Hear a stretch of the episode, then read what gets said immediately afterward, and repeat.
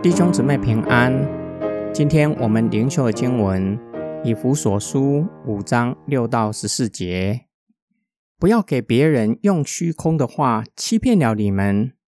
正因为这些事，神的震怒必定临到那些悖逆的人，所以不要与他们同流合污。你们从前是黑暗的，现今在主里却是光明的。行事为人，就应当像光明的儿女。光明所结的果子，就是一切良善、公义、诚实。你们要查验什么是主所喜悦的，不要参与暗昧无益的事，倒要把它揭露出来，因为他们暗中所做的事，连提起来也是羞耻的。凡被光揭露的，都是显而易见的。因为一切显露出来的就是光，所以有话说：睡了的人呐，醒过来，从死人中起来吧。基督必要照亮你，不要给别人用虚空的话欺骗了你们。指的不是轻浮的话，而是假教师的教导。他们教导人，肉体所犯的罪，无损于灵魂得救。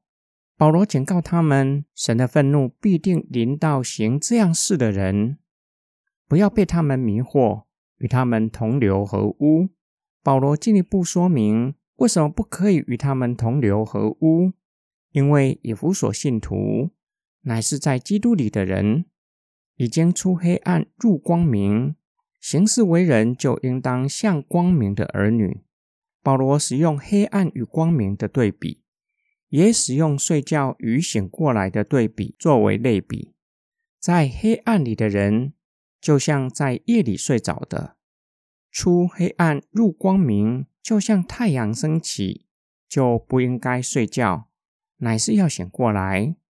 保罗又将这样的类比延伸，在黑暗里睡着的，就如同死了的人；醒过来，就如同从死人中活过来。人醒过来，乃是被光照耀，才能认识神，晓得真理，并且看见自身的光景，晓得过去在黑暗里睡着了，如今要警醒。既然在基督里的人是光明之子，生命自然会结出良善、公义、诚实这样的生命素质，是属乎神的属性。唯有在基督里的人。才能够结出这样的果实。保罗这样说，乃是强调光明的果实不是靠着遵守律法结出来的，而是因着圣灵的重生。这样的人做抉择的时候，会想要知道神的旨意，会慎思明辨，不会盲从。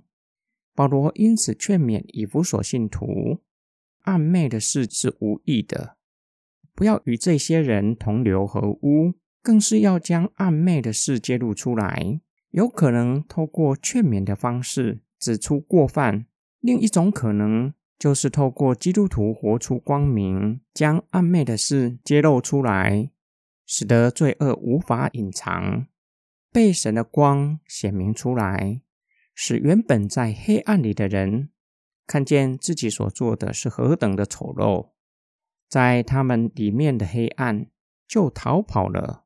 我们从保罗告诉以弗所信徒的话，就可以明白保罗的意思。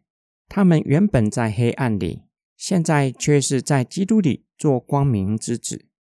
生命的改变，乃是透过使徒和同工们活出来的生命，将他们所做暗昧的事揭露出来。他们在圣灵的光照之下，看见自身的光景，最后降服在神的面前。认罪悔改。今天经文的默想跟祷告，求神帮助我们在做任何抉择之前，先寻求上帝的旨意。凡是行上帝所喜悦的事，我们若是有这样的心智，就不会迷失人生的方向，更是在心中有一把尺，让我们知道什么是可以做，什么是不可以做的。说实在话。当我们信主后，大都知道什么是可以做，什么不可以做。却是没有照着我们所知道的去行。为什么呢？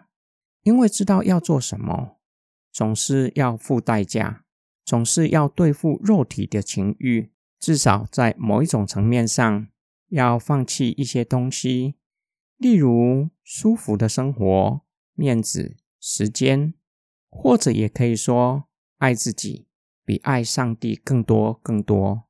即使非常肯定那是上帝的旨意。我们还是不愿意照着所知道的去做。今天经文第二个默想，我们生活和成长的环境教导我们要做好好先生，要与人保持良好的关系，使得我们不敢用爱心说诚实话，不敢告诉主内的肢体，他们所做的是上帝所不喜悦的。保罗提醒我们，或是透过规劝。或是透过我们的生命介入暗昧的事，不是要让人难堪，而是要让人晓得真理，进而认识神，成为光明之子。我们若是将光明的生命隐藏起来，人就失去或是延后进入光明的机会。我们一起来祷告，爱我们的天父上帝，求你不断光照我们。叫我们要凡事寻求你的旨意，并求主帮助我们。若是明白你的旨意，使我们不照自己的意思，而是愿意照着你的旨意去行，在凡事上讨你喜悦。主啊，你的旨意乃是要我们去陪伴人，建立人的生命。当我们照着你的旨意，向弟兄姊妹以爱心说诚实话。求你赐给我们智慧和怜悯人的心肠，使我们可以陪伴肢体，将人挽回，回到你的面前。我们将颂赞、荣耀全都归给你。我们奉主耶稣基督的圣名祷告，阿门。